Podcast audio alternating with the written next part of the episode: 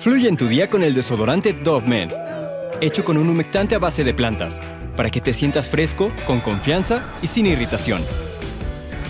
Siente cómo fluye tu día con Dove Men.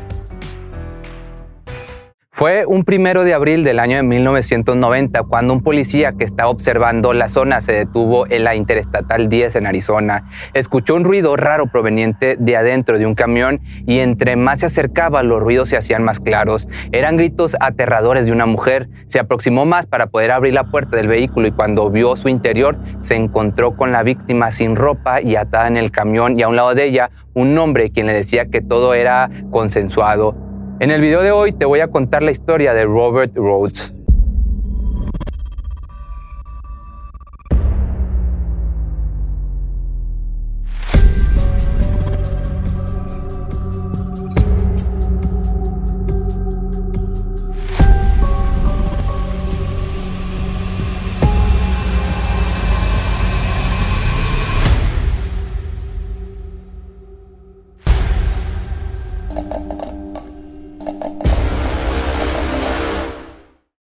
Hoy te vengo a contar la historia de Robert Ben Rhodes, mejor conocido como el criminal o el asesino de la gasolinera. Este hombre fue un criminal serial quien tenía aterrado a todo Estados Unidos desde los 70 hasta los 80. Él conducía un camión y era ahí mismo en donde abusaba y les quitaba la vida a sus víctimas. Se estima que fueron más de 50 mujeres las que fallecieron a manos de este monstruo. Robert Benjamin Rhodes nació en Council Bluffs, esto en Iowa, en el año de 1945. Su padre era un soldado en la Armada de los Estados Unidos, por lo que su madre lo crió los primeros años de vida. Cuando su padre regresó encontró trabajo como bombero. En realidad nunca tuvo problemas en la escuela o con su familia. Tuvo una infancia y adolescencia bastante tranquila. Nunca hubo en realidad señales de que fuera un niño travieso o bulliado, pero al cumplir los 17 años tuvo su primer arresto por peleas callejeras y vandalizar un vehículo.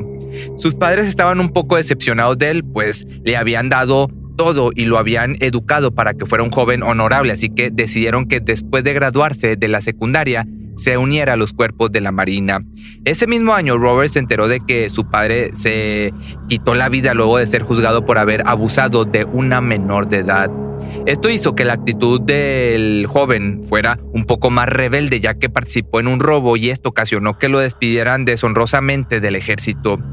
Al regresar a casa decidió asistir a la universidad, sin embargo, solo estuvo un par de años y luego decidió salirse. Debido a esta mancha curricular le fue difícil encontrar trabajo hasta que por fin se estableció en un supermercado en donde también conocería a la que fue su primera esposa.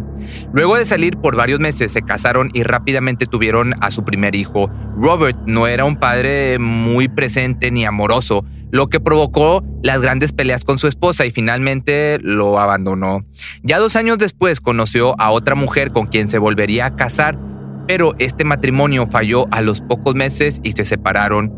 Ahora, cinco años después, conoció a la que sería la tercera esposa, porque no hay tercer mala, Deborah Rhodes. Con ella se quedaría durante varias décadas, pero su matrimonio era basado en violencia tanto física como psicológica, porque Robert empezó a interesarse por el sadomasoquismo y practicaba estas actividades con su mujer sin su consentimiento, humillándola y abusando de ella. Mientras tanto, empezó a trabajar como camionero de larga distancia, un trabajo que lo haría conocer a muchas mujeres y así comenzarían sus primeros crímenes, sus primeros homicidios. Cuando tenía largos viajes, hacía paradas en las autopistas para tener encuentros con trabajadoras que dan placer. Por su interés en el masoquismo llegaba a ponerse sumamente violento en el acto, pero no llegó a matar hasta principios de los 70 en donde se topó a una pareja que estaba pidiendo ride. Media hora después de haberlo recogido, se puso muy violento y mató al hombre quien sería identificado como Sitkovsky y luego arrojó su cuerpo en Texas en el condado de Suron. Mientras tanto, tenía amenazada a la mujer. Ella era vocalista de Sanctuary y Nevermore. Se llamaba Patricia Walsh y la mantuvo encerrada durante varias semanas. La hacía sufrir, abusaba de ella en varias ocasiones, hasta que por los golpes y la desnutrición tan severa su cuerpo lo arrojó ya sin vida en el condado de Millard, esto en Utah. Este acto comenzó a agradarle, encontró placer en provocar miedo a las personas y someterlas por varias semanas teniendo el control sobre ellas. Y luego, un mes después, planeó su nuevo ataque. Tenía en la mira a una joven de 18 años quien mendigaba por las calles. Supo que ella sería una buena presa, puesto que no tenía algún familiar que reclamaría por ella, así que la metió en su camioneta que ahora había convertido en una cabina dormitorio. Estuvo semanas haciéndola sufrir y abusando de ella tanto íntimamente como psicológicamente. El miedo era tan grande de la chica que cuando logró liberarse e ir a la policía, no podía ni ver a este sujeto. Decidió entonces retirar la demanda por el temor que le estaba causando. Decía que en el momento que lo liberaran iba a ir por ella y era mejor no presentar cargos porque nadie le creería por la falta de pruebas. Ya para el año del 85, un hombre encontró el cuerpo de una joven en un contenedor de basura cerca de Pensilvania. Este comenzó a gritar y la multitud empezó a acercarse al lugar. Rápidamente llamaron a la policía y al cabo de unos días la noticia ya corría por todo el país. Se cree que Robert fue responsable de este crimen ya que cumplía con el perfil de las chicas que él acosaba. Luego, unos meses después, Vanessa Veselka quedó en la calle después de haber escapado a Nueva York con su novio, pero los problemas económicos llegaron y el hombre decidió abandonarla dejándola sola y sin dinero en las calles. Cuando decidió regresarse a casa, caminó hacia una carretera para pedirle un aventón a uno de los camioneros que se aproximaba a su ciudad natal. Para su mala suerte, pues sí, se topó con un tipo alto y delgado. Su camión era muy grande, la cabina trasera estaba muy limpia, lo que de cierta manera le inspiró confianza.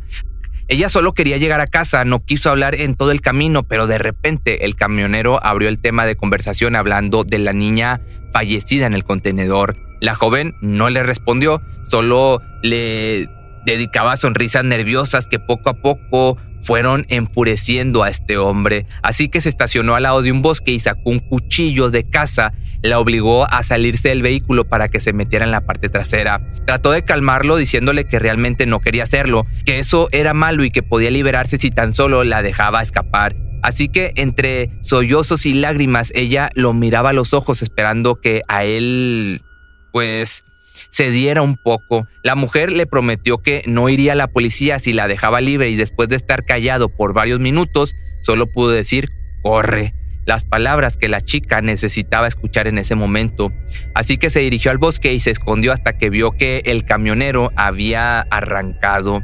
Ya meses después, ahora recogió a otra pareja de novios, Ricky Lee Jones de 18 años y Regina Kate de 14. Así como la pareja anterior no dudó en acabar al hombre en cuanto arrancó el camión, mientras que a la chica la tenía cautiva por más de tres meses, golpeándola y abusando de ella. La parte trasera del camión ya no era solo un cuarto, lo había decorado como si fuera su propia cámara de tortura. Esta lo usaba para someter a sus víctimas a todo tipo de aberraciones. No le bastó con abusarla y herirla. Esta vez dispuso a tomarle varias fotografías sin ropa, otras en donde la vestía de negro y le ponía tacones altos. Se le apreciaba a la mujer muy asustada y con varios moretones.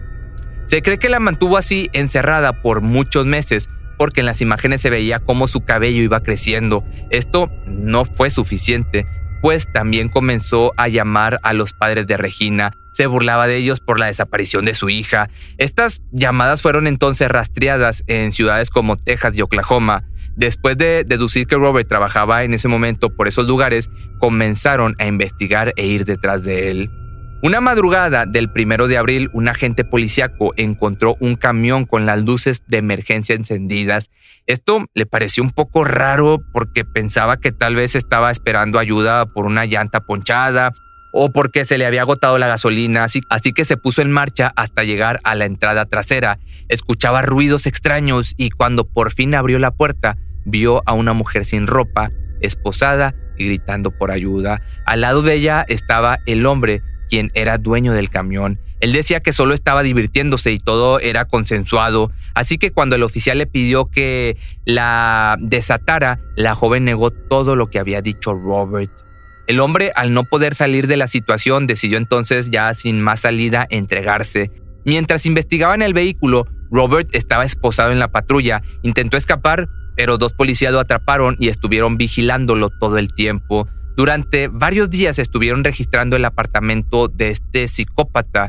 Descubrieron maquillaje, ropa de mujer, toallas llenas de sangre, látigos, esposas y las fotografías de varias chicas.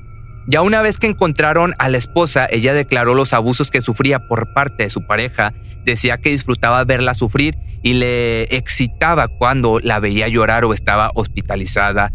La noticia de que el asesino serial había sido atrapado puso en alerta a un amigo de Vanessa, la víctima a quien dejó libre. Entonces le envió un mensaje para comprobar si este hombre era el mismo que casi abusaba de ella, a lo que la joven lo confirmó, pero por el mismo miedo no quiso ir al juzgado a verlo.